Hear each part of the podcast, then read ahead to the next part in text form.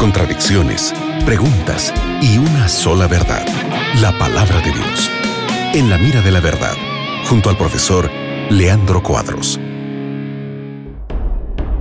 Hola amigos de la Radio Nuevo Tiempo, seguimos en compañía aquí del profe Leandro Cuadros en el programa En la Mira la Verdad para responder tus preguntas. ¿Cómo estás Leandro? Nelson, es siempre un placer estarmos en la Radio Nuevo Tiempo para estudiarmos con nuestros oyentes. Gracias Nelson por tu presencia, por presentar las preguntas de nuestros amigos y vamos adelante para aprendermos lo que a Bíblia ensina acerca de nossas interrogantes, para que tenhamos a oportunidade de conhecermos melhor a vontade de Deus para nossas vidas. Qué bueno, llegó esta pregunta desde Argentina. Isabelino pregunta, ¿qué quiso decir Dios cuando eh, sacó al hombre del jardín del Edén para que no coma del árbol de la vida y viva para siempre? Eh, ¿Cómo entender ese, mejor eso, Leandro?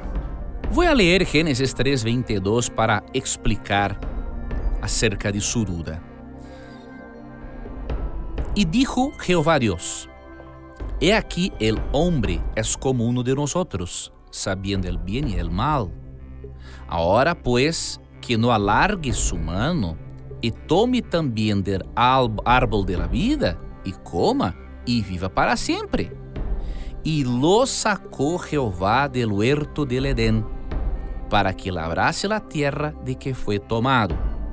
Echó pues fuera al hombre y puso al oriente del huerto de Edén querubines y una espada encendida que se revolvía por todos lados para guardar el camino del árbol de la vida.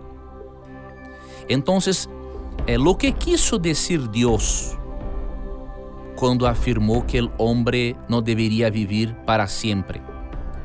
Simples. Como o ser humano se tornou pecador, se o ser humano continuasse tendo acesso ao árbol da vida, ele poderia ser um pecador eterno. Entonces, para el ser humano no ser un pecador eterno, Dios sacó el ser humano del Edén e impediu, por meio de querubines e de uma espada encendida que se revolvia por todos os lados do árvore da vida, impediu que Adão e Eva acessassem o árvore da vida. Entonces foi muito importante Deus fazer isso para não existirem pecadores eternos. Excelente, gracias una vez más por la respuesta y a ti amigo que has enviado esta pregunta.